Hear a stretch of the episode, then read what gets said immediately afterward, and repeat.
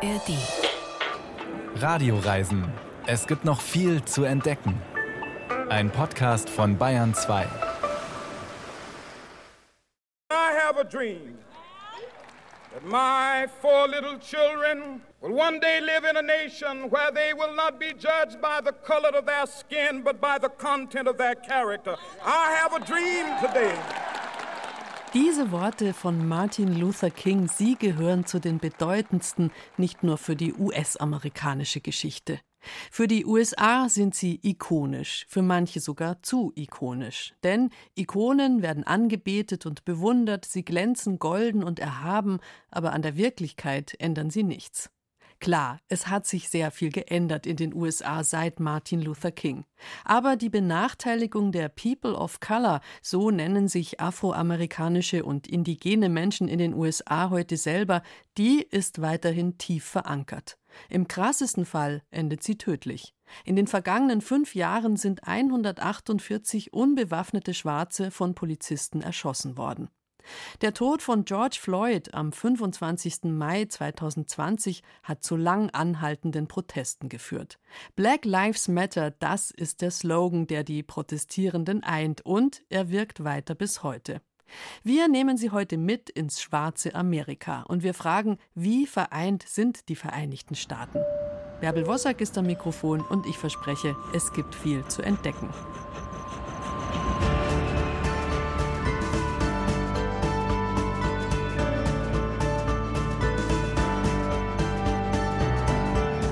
Wir starten in der Stadt, auf die vor drei Jahren plötzlich trotz Corona die ganze Welt geschaut hat, Minneapolis. Mit dem direkt angrenzenden St. Paul zusammen als Twin Cities ist das die wichtigste Metropole des mittleren Westens. Aber tourismustechnisch geht da nicht viel, wenn dann als Ausgangspunkt zu Naturerkundungen entlang des Mississippi und Richtung Norden, wo es Wälder und Seen ohne Ende gibt. Am 25. Mai 2020 hat ein weißer Polizist an einer Straßenkreuzung den schwarzen George Floyd umgebracht. Der Polizist hatte fast zehn Minuten lang sein Knie auf den Hals des am Boden liegenden Floyd gepresst, obwohl dieser wieder und wieder I can't breathe gefleht hatte. Das ist auf einem Handyvideo zu sehen und zu hören, das damals um die ganze Welt ging. Schon am nächsten Tag begannen wütende Proteste, erst an der Straßenkreuzung, an der George Floyd ums Leben kam, dann in den ganzen USA. Wie geht die Stadt heute mit dem Mord und mit den anschließenden Unruhen um? Wie sieht es heute aus an dem Ort, an dem das alles passiert ist? Das wollte Patrick Obrusnik wissen. Er hat dabei eine sehr lebendige schwarze Kunstszene entdeckt, die aber im überwiegend weißen Minneapolis leider nur ein Schattendasein fristet die Kreuzung 38. Straße und Chicago Avenue im Süden von Minneapolis. Sie war eine von vielen, total unspektakulär, nichts Besonderes, bis zum 25. Mai 2020. Genau hier, vor einem kleinen Lebensmittelladen, löschte ein Polizist das Leben eines 46-jährigen Afroamerikaners aus.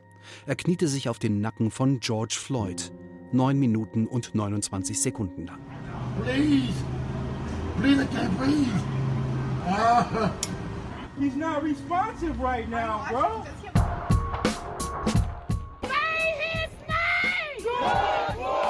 Heute heißt die Straßenkreuzung George Floyd Square.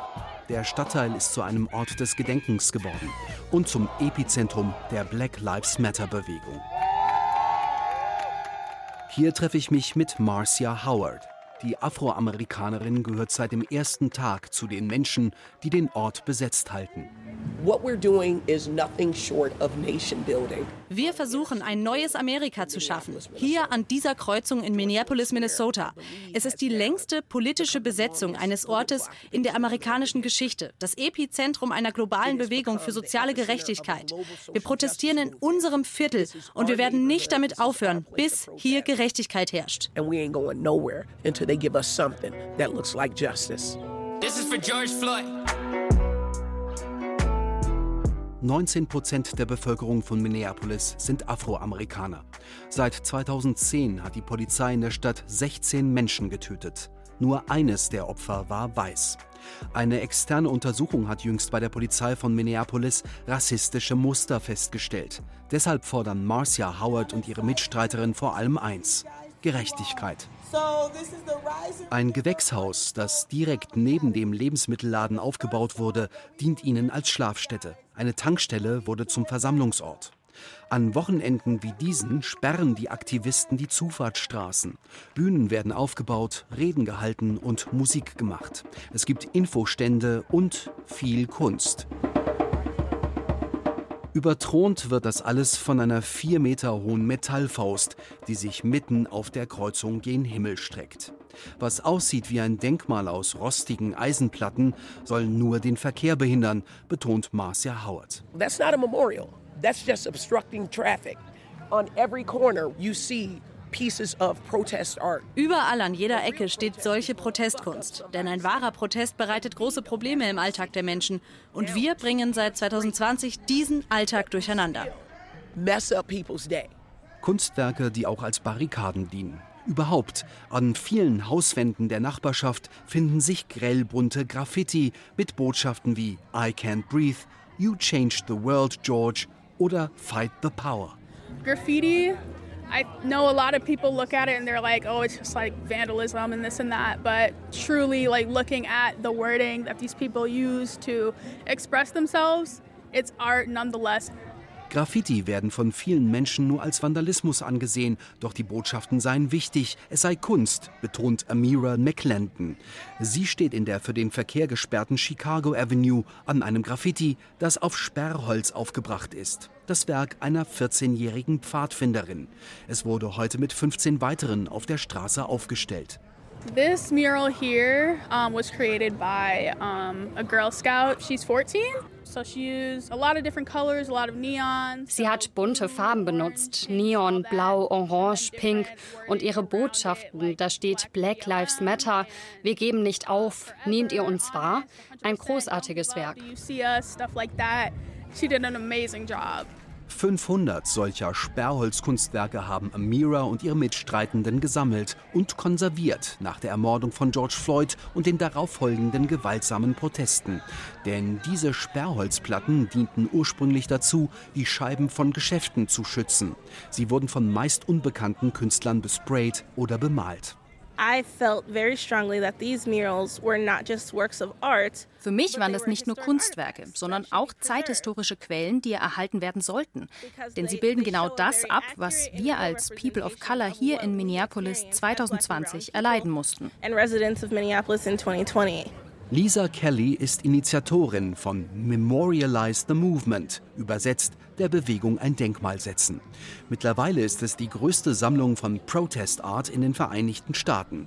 Sie wurde von vielen, auch renommierten Museen aus dem ganzen Land kontaktiert, hat eine Zusammenarbeit aber bisher meist abgelehnt, denn diese Museen seien meist von Weißen für Weiße, sagt sie.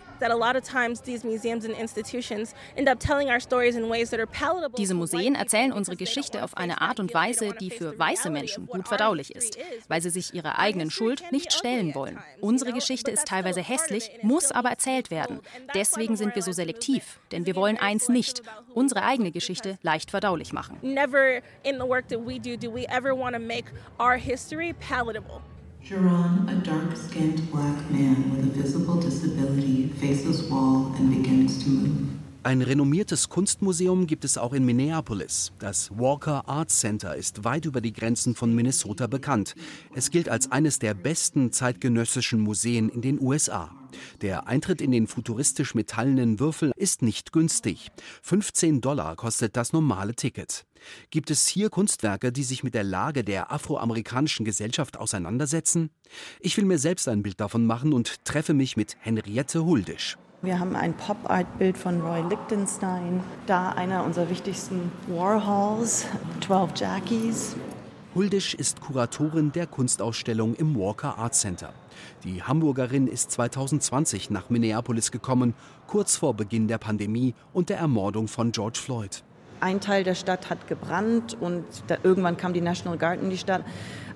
Wir haben dann so ein Jahr später gemerkt, dass es schon so was fast so wie kommunalen posttraumatischen Stress gibt irgendwie eine wahnsinnig große Erschöpfung, die wir natürlich Menschen auf der ganzen Welt haben nach Pandemie und so weiter. Aber hier irgendwie nochmal, es fühlte sich alles besonders intensiv an. Ich weiß nicht, wie ich das anders beschreiben soll. Die Kuratorin führt mich zum einzigen Kunstwerk, das sich direkt auf die Ermordung von George Floyd bezieht. Ein schwarzer Künstler hat es geschaffen, ein paar Tage nach der Tragödie. Die Arbeit heißt No Words, keine Worte. Im Grunde genommen sowas wie wirbelnde Bilder und Markierungen, aus denen man immer die Gesichter von schwarzen Menschen hervortreten sieht, die aber auch fast so ein bisschen albtraumartig miteinander verwoben sind. Das war, so wie der Künstler Chakuma Tiekin das beschreibt, haben aus diesem direkten Moment das zu verarbeiten. Hier steht das auch nochmal, ähm, dass das eine anonyme Schenkung in Gedenken an George Floyd ist. Und dann steht hier, May the wrongs committed against the communities of color and indigenous peoples of Minnesota never be lost to history 2020. Im wichtigsten Kunstmuseum des Staats Minnesota wird den hier verübten Verbrechen an den farbigen und indigenen Gemeinschaften also mit gerade mal einem Werk gedacht. Kuratorin Huldisch ist sich bewusst, dass das viel zu wenig ist. Das soll sich auch ändern, verspricht sie. Die Ausstellung hier wird Anfang 2024 umgebaut. Und wir sprechen natürlich darüber, in welcher Form wir uns auch dazu äußern müssen, dass wir eine Kunstinstitution in Minneapolis sind, wo der Boden einer neuen Bürgerrechtsbewegung gewesen ist.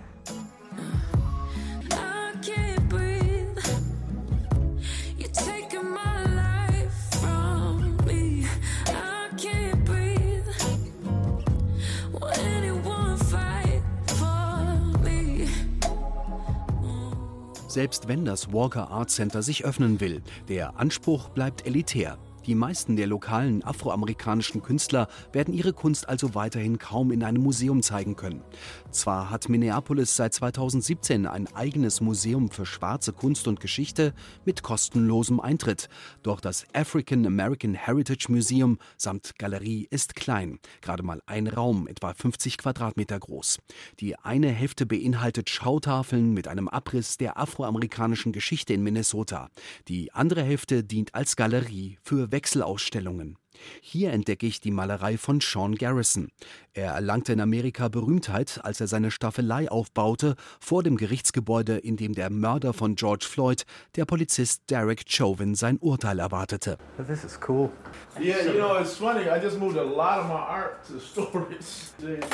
Ich treffe mich mit dem Künstler in seinem Apartment, das auch als sein Studio dient. You had mentioned the Chauvin thing. Aus einem Schutzumschlag zieht er das Ölgemälde, das er am Urteilstag live vor Gericht gemalt hat. Wow. Sean, can you tell us something about this painting? I walked down to the government center, set up my canvas. Ich baue vor dem Gericht meine Leinwand auf und beginne zu malen. Viel rot und schwarz, richtig dunkel. Denn wir alle wissen, wenn ein schwarzer Mensch von der Polizei getötet wird, dann lautet das Urteil eigentlich immer nicht schuldig. Doch dann wird der Polizist schuldig gesprochen. Und alle fangen an zu feiern, es herrscht Hoffnung. Also übermale ich das Bild. Jetzt ist es sehr blau und orange. Das Bild hat den Titel Auf Wolken gehen, denn als ich von einem Fernsehreporter gefragt wurde, wie ich mich jetzt fühlte, sagte ich genau so. Es war so unwirklich. In that moment, I said it feels like it was walking on air Wie bei vielen afroamerikanischen Kunstschaffenden geht es auch bei Garrisons Werken vor allem um den Alltagsrassismus und den Schmerz seiner Gemeinschaft. Als wir uns treffen, arbeitet er gerade an The Darkness of My Skin, ein anderthalbstündiges Live-Painting-Event. Auf dem Boden seines Studios liegen ein paar Körperdummies. 20 dieser weißen Körper will er aufhängen, wie bei einer Lynchaktion. Er wird sie farbig bemalen und danach versuchen, mit dem Publikum über diese Erfahrung zu sprechen. Denn Garrison sieht eine Verbindung zwischen den Lynchaktionen der Vergangenheit und dem Alltagsrassismus, den People of Color auch heute noch erleiden müssen. Wenn die Bank eine Hypothek verweigert, nur weil der Antragsteller schwarz ist, dann ist das für mich wirtschaftliches Lynchen. Wenn du nicht befördert wirst, weil dein Name zu fremd klingt, ist das berufliches Lynchen. Diese Körper sind Metaphern für das, was wir täglich erleiden müssen. Ich will damit bei den Zuschauern das ehrlichste menschliche Gefühl erzeugen, Schmerz. Darauf aufbauend frage ich dann, seid ihr mutig genug, um die Gesellschaft zu heilen? Denn wenn wir über Rassismus reden können, können wir ihn auch überwinden.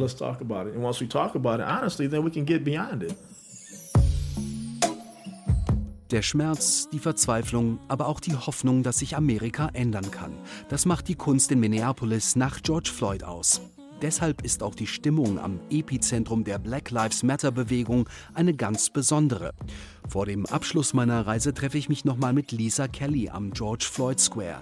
Die Initiatorin der Protestkunstsammlung Memorialize the Movement sagt, sie komme gern dorthin mit ihren Sperrholzwandbildern.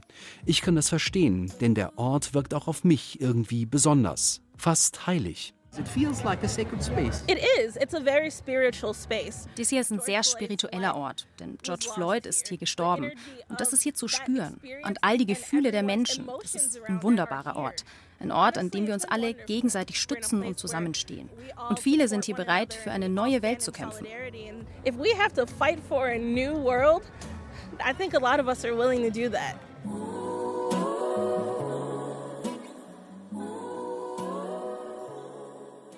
Patrick Obrusnik hat uns diese Geschichte aus Minneapolis mitgebracht, die so traurig ist, aber auch voller Hoffnung und Energie. Der Traum von Martin Luther King, er ist immer noch da und er ist nicht ausgeträumt. Wenn Sie diesen Beitrag nochmal hören wollen, einfach in die App der ARD Audiothek gehen, da finden Sie unseren Radioreisen Podcast und alle Geschichten. Wir haben gerade schon einiges gehört aus Minneapolis, dort, wo am 25. Mai 2020 George Floyd von einem weißen Polizisten umgebracht wurde. Vor den Augen zahlreicher Passanten und begleitet von drei Polizeikollegen, die nicht eingegriffen haben. Die Proteste, die auf den Tod von George Floyd folgten, nahmen in Minneapolis ihren Anfang, aber sie verbreiteten sich wie ein Lauffeuer durch die USA. Es war wie ein Dammbruch. Zu viel hatte sich aufgestaut in den letzten Jahren und Jahrzehnten, und Donald Trump als amtierender Präsident hatte die Situation noch verschlimmert. Auch Corona konnte die Wut der Menschen nicht stoppen. Ein Jahr vor Corona, ein Jahr vor dem Tod von George Floyd, im zweiten Jahr der Trump-Regierung, waren Matthias Braschler und Monika Fischer mit dem Wohnmobil quer durch die USA unterwegs. Die beiden leben und arbeiten in der Schweiz und in New York und wollten dieses Gefühl der Spaltung irgendwie belegen. Mit einem mobilen Fotostudio haben sie auf ihrer Reise US-Amerikanerinnen und Amerikaner fotografiert und interviewt.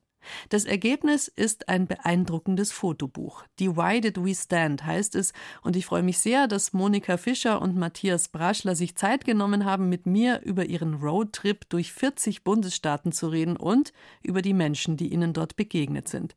Meine erste Frage, wie ist der Entschluss zu diesem großen Fotoprojekt gereift? Ich habe von 98 bis 2004 fix in New York gelebt, habe dort gesehen, auch wie das Land sich verändert hat nach 9-11. Ich war da selber dort, als es passiert ist. Und seit da hatten wir eigentlich immer eine Wohnung in New York, sind oft dort gewesen. Und als dann Trump gewählt wurde 2016, waren wir genau wie alle anderen New Yorker halt wirklich geschockt. Also man konnte es nicht fassen. Wir hatten dann relativ schnell haben wir gemerkt, wir möchten da wirklich rausgehen und wie rausfinden, wieso, wie kann das sein, wieso hat eine Mehrzahl der Leute Trump gewählt. Und für uns war wie klar, für das müssen wir rausgehen, Menschen treffen, um mit ihnen über ihr Land, aber auch über ihr Leben sprechen. Wir haben wirklich einen Mercedes Sprinter umgebaut als Wohnmobil mit Bett, Schubladen für das ganze Equipment, für ein mobiles Studio, das wir überall aufbauen konnten, wenn wir jemanden spannend gesehen haben, um zu fotografieren. Und wir hatten noch Elias, unseren Sohn, dabei. Fünf, sechs Monate sind wir unterwegs gewesen, sind in Brooklyn gestartet und einmal rund herumgefahren. Was waren das? 25.000 Kilometer? Ja, 25.000 Kilometer. Und ich, ich glaube, was halt ganz wichtig war uns, ist, dass wir wirklich so diese Everyday Americans haben. Wir wollten nicht die Leute treffen, die alle schon Interviews gegeben haben. Wir wollten wirklich mit normalen Amerikanern sprechen, die halt ihr normales Leben irgendwo im Mittleren Westen leben. Und ihr habt ja wirklich das ganze Land abgeklappert. Wie war denn diese Strecke? Jetzt lasst uns kurz mal über die Reisestrecke reden. Also die USA, die Natur ist ja wunderschön, wenn man so draußen unterwegs ist. Und die Leute sind extrem spontan. Das ist das Schöne an den USA. Wir sind immer ein paar 100 Kilometer gefahren und haben dann wieder geschaut, wen treffen wir da, was ist da los. Und so hatten wir immer den Ausgleich Natur um uns herum oder ab und zu auch die Städte und immer wieder diese spannenden Begegnungen mit den Leuten. Wir sind ganz, ganz wenig von diesen 25.000 äh, Kilometer auf Interstates, also auf Autobahnen gefahren. Und so hatte man wirklich das wahre Amerika gesehen. Also ihr wart viel im Heartland, die einen sagen Heartland, die anderen sagen Flyover States unterwegs. Also einfach in dieser Mitte, wo auch, ja, touristisch jetzt nicht die Leute einfliegen, weil es da so schick ist. Da erlebt man schon andere Dinge, oder? Ich denke eigentlich, wenn man Amerika verstehen möchte, dann kommt man nicht darum herum, das ein bisschen kennenzulernen, da durchzufahren, um Menschen dort zu treffen. Weil Amerika besteht nicht nur aus den Küsten, aus diesen Blue States, wo die Demokraten garantiert gewinnen. Es besteht eben auch aus der Mitte. Und dort, da beginnst du auch ein bisschen zu verstehen, wieso ein Phänomen Trump möglich war. Könnt ihr inzwischen besser verstehen, was da passiert in Amerika? Ja, ich denke schon, was stark unterschätzt wird, gerade hier in Europa, ist halt, dass es gerade in diesem Middle America auch eine große Hoffnungslosigkeit gibt. Es gibt ganz, ganz viele Leute, die arbeiten unglaublich viel, aber so diese Idee vom, die nächste Generation wird es besser haben als unsere Generation, die geht so ein bisschen verloren. Da werden teilweise zwei Jobs gemacht, aber die kommen nur knapp über die Runden. Und das sieht man auch, wenn du da halt durch diese kleinen Dörfer fährst in Middle America, da sieht man immer wieder, dass ganz viele Geschäfte geschlossen sind. Und das hat eben ein Phänomen Trump ermöglicht, der genau von diesen Leuten gelebt hat, weil er ihnen eine goldene Zukunft versprochen hat, was natürlich völlig illusorisch ist, aber er ist ein Rattenfänger und er hat ganz viele Leute so eingefangen. Ja, wie war das für euch? Also ihr habt einzelne Menschen fotografiert, ich muss kurz mal beschreiben, die sind freigestellt, also vor einem ganz weißen Hintergrund und äh, stehen da einfach in Anführungszeichen. Manche haben so, ne, was, so ein paar Accessoires dabei, so ein Angler mit einem riesigen Fisch oder so ein Ehepaar mit Waffen und einer Fahne und manche schauen halt wirklich aus, als habt ihr sie gerade von der Straße genommen und gesagt, komm, mach mal ein Foto. Ihr habt mit denen ja auch gesprochen und Interviews gemacht. Da sind natürlich schon Aussagen dabei, wo man sich denkt, um Gottes Willen. Aber ich gehe davon aus, dass die Leute trotzdem wahrscheinlich wahnsinnig freundlich und sympathisch waren, oder? Wie war das? Meistens, wenn wir jemanden spannend gefunden haben, haben wir spontan das Studio ausgepackt, aufgebaut.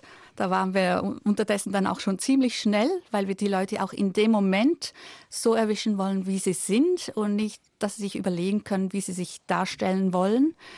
Deshalb sehen sie auch zum Teil halt verschwitzt aus und oder mitten aus dem Leben gerissen. Und wir haben diesen weißen Hintergrund auch gewählt, dass sich der Blick wirklich auf die Person richtet, dass jeder genau gleich dargestellt wird. Ob es jetzt ein Stahlarbeiter in Youngstown ist oder ein Banker in New York. Und wir haben auch die gleichen Interviews gemacht mit allen, einen Fragenkatalog. Und dann sind, je nachdem, was so gekommen ist, was sie uns erzählt haben, haben wir auch da weitergebohrt und weitergesprochen. Unsere Erfahrung am Schluss war auch, dass egal ob jetzt jemand Republikaner ist oder Demokrat, uns sind eigentlich praktisch alle sehr sympathisch und offen entgegengekommen. Und wir hatten ganz tolle Erlebnisse, ganz tolle Begegnungen mit praktisch allen. Mein Beispiel? DJ. Hm? Und Brenda, wir waren ja mit dem Camper unterwegs und mussten am Abend wieder etwas finden, wo wir unterkommen. Es hat geregnet, kein Hotel war frei, kein Zimmer. Und da sind wir auf wirklich einen gottverlassenen Campingplatz gekommen. Alles war dunkel, niemand da.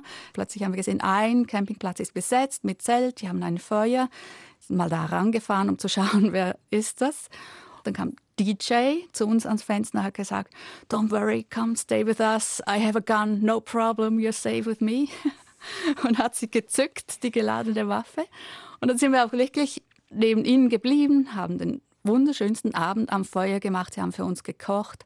Und Elias, unser Sohn, hat sich Sie haben ihn so ernst genommen. Äh, sie hatten den tollsten Abend, sind am nächsten Tag noch zusammen spazieren gegangen. Dann haben wir sie noch fotografiert und interviewt.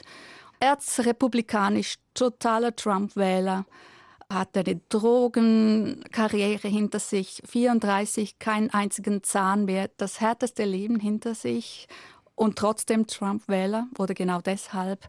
Und doch hatten wir so eine Verbindung, es war so eine tolle Begegnung, also das bleibt uns für immer in Erinnerung. Und es ist halt dieses Buch rausgekommen, Divided We Stand. Das versteht man sofort. Also United ist da nicht so viel, sondern es ist eben diese große Spaltung. Es tauchen wahnsinnig viele Waffen auf. Wenn man schaut, wie viele Waffen das in diesem Land sind, dann tauchen eigentlich in unserem Buch verhältnismäßig wenig Waffen auf. Weil das Land ist wirklich bis an die Zähne bewaffnet. Es ist schon teilweise auch beängstigend. Also wir hatten vor vielen, vielen Jahren mal ein Erlebnis in Kalifornien, als wir an den Strand gehen wollten am Abend. Es war schon dunkel und es war so eine Düne. Und als wir runtergehen wollten, kam ein Paar rauf und der Mann hatte eine Waffe gezogen, weil er unsicher war, was sind das für Leute, die da in der Dunkelheit kommen. Ihr habt ja mit den Menschen gesprochen und es sind auch immer Interviewausschnitte zu lesen im Buch zu den Porträts dazu. Ihr zitiert eine Sache ganz oft, these people. Also die einen reden immer über die anderen und die anderen über die einen. Das ist schon frappierend, oder? Ja, der Graben, der ist ganz, ganz tief. Wir sind sehr New York geprägt, äh, haben in Brooklyn gewohnt. Unser ganzer Freundeskreis ist natürlich total demokratisch. Und auch wir haben gesagt, was sind das für Spinner, die einen Trump wählen können. Aber wenn du da mal wirklich rausgehst und halt mal zuhörst, was die Menschen sagen, das ist extrem interessant. Und das passiert halt immer weniger. Die Leute in den USA verlieren immer mehr die Fähigkeit, sich gegenseitig wirklich mal respektvoll zuzuhören. Und das hat halt auch mit diesem extrem tiefen Graben zu tun, der von der Politik befeuert wurde und nach wie vor wird. Ich meine, der nächste Wahlkampf, es zeichnet sich ab, dass es wieder Trump ist, der da nochmal in den Ring steigt. Das wird vermutlich eine ganz, ganz hässliche Sache und dieser Graben, der wird nur vergrößert. Ich glaube, auch die Medien spielen da eine gewisse Rolle. Alle befinden sich in einer Bubble. Man holt sich die News, die man hören will. Wir haben Brenda zum Beispiel getroffen, nachdem sie ihre Pferde versorgt, morgens um fünf, setzt sie sich vor den Fernseher und ist da neun Stunden und schaut Fox News, Fox TV. Von all den Menschen, also ihr habt 82 dann ausgesucht für das Buch. Spontan, wer hat sich besonders eingebrannt bei euch? Welches Foto?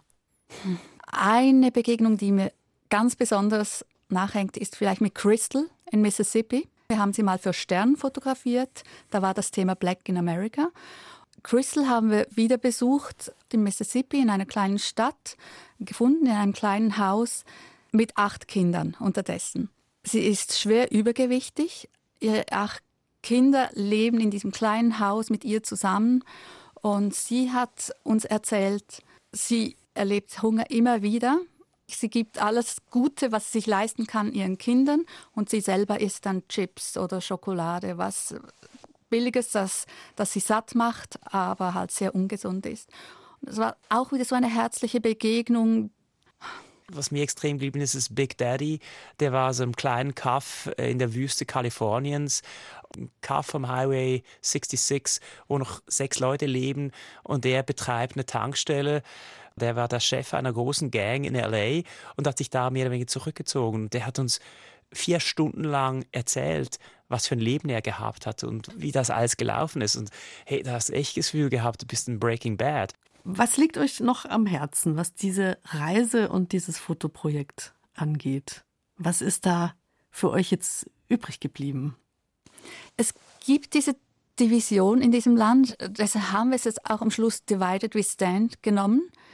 Es gibt aber auch diesen Wunsch, dass es wieder united wird. Ganz oft kam das dann auch vor, dass die Leute, ohne dass wir sie darauf gebracht haben, von dieser, diesem Geteiltsein geredet haben, aber auch immer auch den Wunsch, dass es wieder zusammenwächst. Was schon sehr interessant war, ist einfach die Tatsache, dass man, wenn man wirklich sich informieren will, wenn man herausfinden will, wie es dann wirklich ist, dann musst du rausgehen und die Menschen selber treffen, um mal einfach zuhört, was die zu sagen haben. Man versteht dann wirklich auch besser, wieso etwas so rausgekommen ist, wie es ist, auch wenn man es selber nicht toll findet. Aber man muss schon raus und braucht viele Stimmen, um diese Geschichte zu erzählen. Deshalb hat es auch 82 Porträts in diesem Buch, um zu zeigen, wie viele verschiedene Stimmen, wie viele verschiedene Geschichten das auch sind um ein Porträt von Amerika zeigen zu können. Ich bin einfach so durch und habe mir die Porträts angeschaut und dann überlegt, was könnte da jetzt für eine Meinung rauskommen. Und da liegt man oft ganz schön falsch. Also ja, der Blick täuscht manchmal. Das ging auch uns so unterwegs. Wir haben auch oft probiert, untereinander zuerst zu sagen, was kommt da wohl raus, wenn wir die Person gesehen haben. Und häufig waren wir überrascht, dass es nicht so klar ist, wie wir uns das vorstellen. Vielen herzlichen Dank Monika Fischer und Matthias Braschler. dass ihr dabei wart. Ganz herzlichen Dank dir. Herzlichen Dank. Das Buch, über das wir geredet haben, heißt Divided We Stand. 82 Porträts von vollkommen unterschiedlichen Menschen, die eins gemeinsam haben, sie leben im selben Land in den USA. Wir verlosen dieses beeindruckende Buch. Wer es gerne haben möchte, einfach unsere Radioreisennummer mitschreiben 0151 4403 7406. Da hinterlassen Sie uns ganz einfach eine Sprachnachricht per WhatsApp oder Signal mit Name und Adresse und vielleicht erzählen Sie uns noch kurz, was Sie mit den USA verbindet. 0151 4403 7406, das ist unsere Nummer. Und halten Sie die Augen offen im nächsten Jahr, im Wahljahr in den USA, da wird es nochmal Ausstellungen geben von diesem großen Projekt Divided We Stand. Wie viel Rassismus gibt es heute noch in den USA? Von Europa aus betrachtet ist es recht einfach, mit dem Zeigefinger hinzudeuten. Die Sklaverei, die Zahl der Drogenopfer, die Zahl der schwarzen Opfer von Polizeigewalt. Dabei ist die Sache natürlich viel komplexer und Rassismus ist kein speziell US-amerikanisches Problem. Auch bei uns ist das Aussehen entscheidend für den Umgang mit Menschen und für die Chancen, die man bekommt oder eben nicht. Wir lassen den Zeigefinger also besser unten bzw. fassen uns an die eigene Nase in Deutschland und schauen uns an, wie es die USA von der strikten Rassentrennung zur zumindest formalen Gleichstellung geschafft haben. Denn das war ein weiter Weg. Dass Rosa Parks am 1. Dezember 1955 im Bus nicht aufgestanden ist, um ihren Platz für einen Weißen zu räumen, das war ein entscheidender Meilenstein. Das war in Montgomery, Alabama. Eine zweite entscheidende Geschichte hat sich acht Jahre später ebenfalls in Alabama ereignet, aber in Birmingham. Was dort 1963 passiert ist, das ist hierzulande wenig bekannt. Tom Noga war in Birmingham, Alabama und erzählt uns von einem der größten Siege der US-amerikanischen Bürgerrechtsbewegung. Ich gehe durch den Kelly Ingram Park. Eigentlich ist er eher ein Platz. Er nimmt einen Straßenblock im Zentrum von Birmingham im US-Staat Alabama ein. Genauer, wo zu Zeiten der Rassentrennung das weiße Zentrum an jenes der Afroamerikaner grenzte. Auf den Rasenflächen stehen Skulpturen aus Eisen, die an Szenen erinnern, die sich hier vor 60 Jahren abgespielt haben. Ein Wasserwerfer, der aussieht wie ein Maschinengewehr. Ein Polizist, der einen Schlagknüppel schwingt. Zwei Wände, aus denen Hunde mit gefletschten Zähnen zu springen scheinen. Und Kinder hinter Gittern.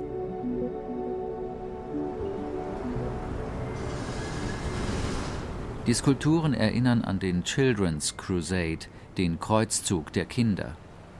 Gwen Webb war eines von ihnen. Heute ist sie Pastorin. Damals, im Mai 1963, hat sie hier gegen die gesetzliche Rassentrennung protestiert, als gerade mal zehnjähriges Mädchen.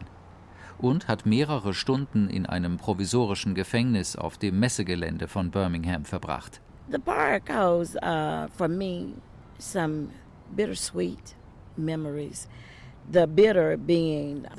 Gwen verbindet schlechte und schöne Erinnerungen mit diesem Park. Die schlechten waren die Kämpfe mit den Feuerwehrschläuchen und den Hunden. and uh, leading my group and meeting up with other groups to come over to here to Kelly Ingram Park.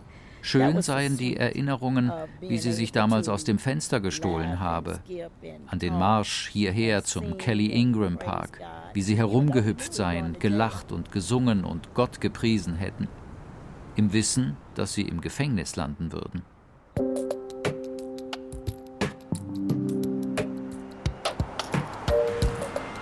Die Vorgeschichte zu dem, was hier im Kelly Ingram Park in Birmingham passiert ist, reicht lange zurück bis zur Einführung der Rassengesetze in allen Südstaaten. Sie zementieren die Vorherrschaft der Weißen und die Entrechtung der schwarzen Amerikaner. Und die Trennung aller Lebensbereiche. Separate Toiletten, separate Wasserspender, separate Plätze in Restaurants und Bussen, separate Schulen und separate Stadtzentren. Nach dem Zweiten Weltkrieg beginnt der Widerstand gegen die Rassentrennung. 1955 wird die Afroamerikanerin Rosa Parks in Alabamas Hauptstadt Montgomery verhaftet. Sie hat sich geweigert, ihren Platz in einem vollbesetzten Bus für einen Weißen zu räumen. That was the day that we started a bus protest which literally electrified the nation. We must press on for justice. If it means going to jail, we are willing to fill up the jailhouses. Der Baptistenpastor Martin Luther King aus Atlanta, Georgia, setzt sich an die Spitze des Protests und ruft einen Boykott der Busse in Montgomery aus. And that was the day when we decided that we were not going to take segregated buses any longer. Etwa ein Jahr später ist die Rassentrennung in öffentlichen Verkehrsmitteln aufgehoben. Aber die Diskriminierung von Schwarzen geht jahrelang weiter. In Birmingham verübt der Ku Klux Klan seit Mitte der 1950er Jahre zahlreiche Bombenattentate gegen Schwarze. Aber der Polizeichef Eugene Bull Connor unternimmt nichts dagegen. Er steht selbst der rassistischen Geheimorganisation nahe, hat früher als Rundfunkjournalist Rassenhass gepredigt. Friedliche Demonstranten lässt er niederknüppeln und einsperren. Older people, they became fearful, even for us. And they were threatened to lose their jobs. Die Erwachsenen sind ängstlich geworden. Was, wenn sie ihre Arbeit verloren hätten? Wie könnten sie dann ihre Familien ernähren? Und damit ist die Bürgerrechtsbewegung in eine Sackgasse geraten. Martin Luther King entscheidet sich deshalb für eine neue Taktik. Kinder sollen auf die Straße gehen. Don't worry about your children, they are going to be all right. Don't hold them back if they want to go to jail. For they are doing a job for all of America and for all mankind. Kinder, die nichts zu befürchten haben, denkt King. You know, we were coming in from all different sides. Here, here,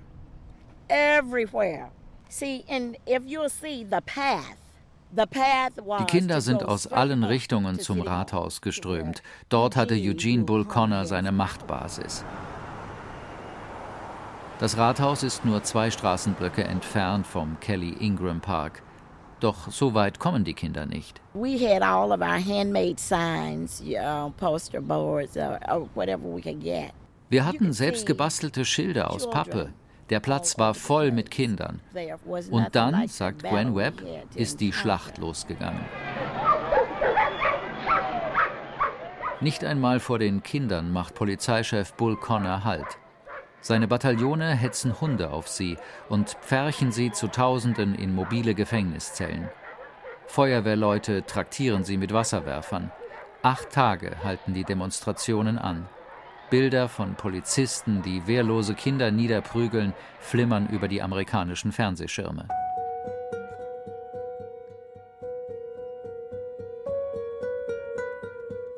Dann muss Polizeichef Bull Connor seinen Stuhl räumen. Die Bürgerrechtsbewegung hat einen wichtigen Sieg errungen. Drei Monate später, im August 1964, hält Martin Luther King vor dem Kapitol in Washington seine wohl berühmteste Rede. Vor über 250.000 Menschen und Millionen vor dem Fernseher. I have a dream that my four little children will one day live in a nation where they will not be judged by the color of their skin, but by the content of their character. I have a dream today. Gwen Webb setzt sich auf eine Bank im Skulpturenpark. Eine Inschrift erinnert daran, dass diese Bank während der gesetzlichen Rassentrennung Weißen vorbehalten war. Every morning I looked in the mirror at that time. I was black. Wenn Gwen in den Spiegel schaut, sieht sie ein schwarzes Gesicht. Das habe sie damals motiviert. Was wäre geworden, wenn sie nichts getan hätte, nicht nur für sie, sondern auch für ihre Kinder und Enkel?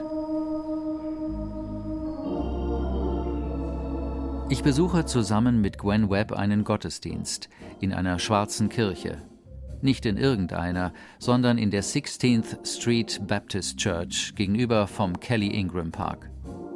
Im Mai 1963 wurde die Demo der Kinder von hier organisiert.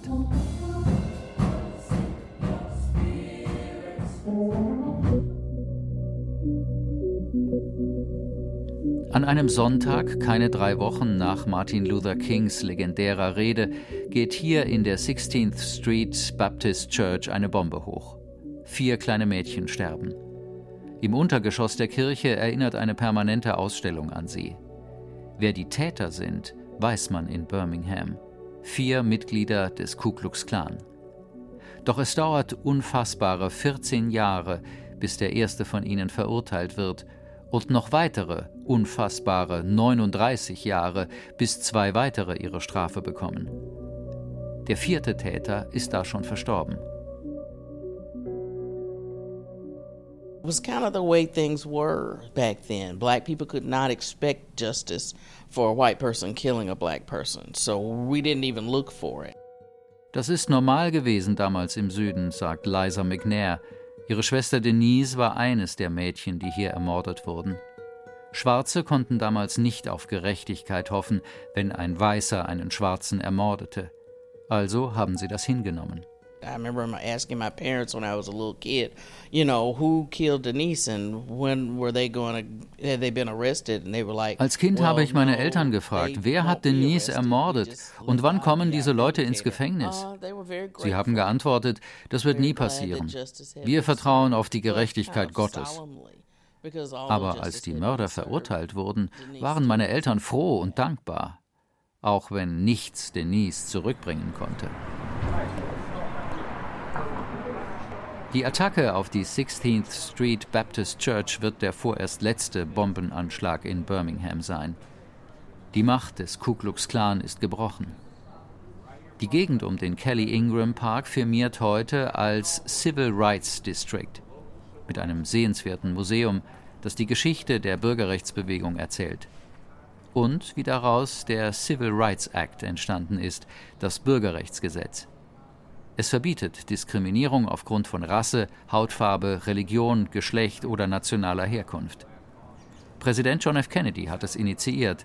Sein Nachfolger Lyndon B. Johnson hat es in Kraft gesetzt. Vor dem Museum steht Barry McNeely, ein bulliger Mann mit Glatze. Barry ist Lehrer von Beruf und arbeitet ehrenamtlich für das Museum. Wir setzen uns auf eine Bank unter einer gigantischen Lebenseiche. Im übertragenen Sinn, sagt Barry, wurde das Bürgerrechtsgesetz hier geschrieben. The 1964 Civil Rights Act was written right here in this very park where we're sitting right now. The country knew about inequality. The sacrifice is what put the pen to paper. Durch die Fernsehbilder aus Birmingham, durch die Bilder von Kindern, die von Rassisten niedergeknüppelt wurden, konnte das Land die Augen nicht mehr vor der Ungleichheit verschließen. Die Bilder, die sind es auch heute noch, die Dinge in Bewegung bringen. Ohne das erschütternde Handyvideo von George Floyd auf dem Boden und dem Knie des Polizisten auf seinem Hals würde es die Black Lives Matter Bewegung so nicht geben. Zum Schluss unserer Radioreisen noch mal kurz zurück nach Europa mit einem kleinen Rückblick auf unsere Skandinavien-Sendung vor zwei Wochen. Da haben wir unsere neue CD-Box Sehnsucht Skandinavien verlost und dafür hatten wir gefragt nach ihren eigenen Erlebnissen da oben in Schweden, Norwegen, Finnland, Dänemark und den diversen Inseln daneben und dazwischen. Es haben uns viele Sprachnachrichten erreicht. Vielen Dank dafür und besonders nett fanden wir die Geschichte von Carmen Moosmüller. Ich heiße Carmen und ich hätte total gern diese Box von euch, weil ich genieße diese Sendung gerade extrem.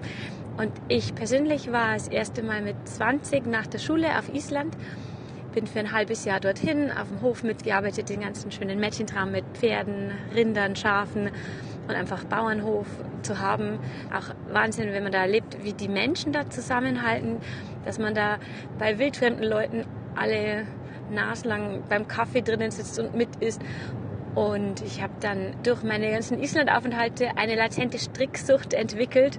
Diese Schafwolle ist einfach traumhaft. Also in der Familie hat jeder einen Pullover, Socken und Mützen. Und ja, das ist einfach total schön, wenn man da immer noch so verbunden bleibt. Und deshalb hätte ich gerne diese Box, weil mich einfach dieses skandinavische Lebensgefühl auch total ähm, begeistert.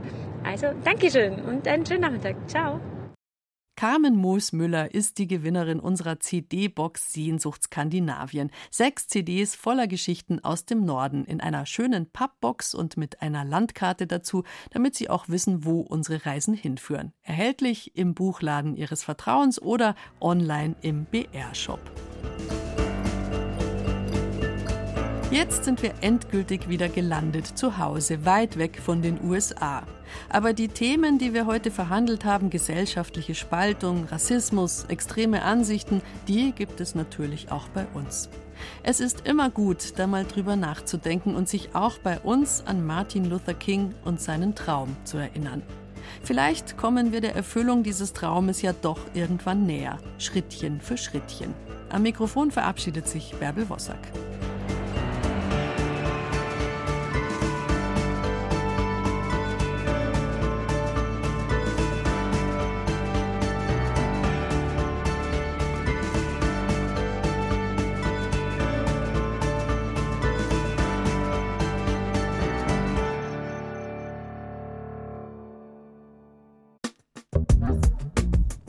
Große Momente, die die Welt verändert haben. Aber auch das Alltagsleben der Menschen früher.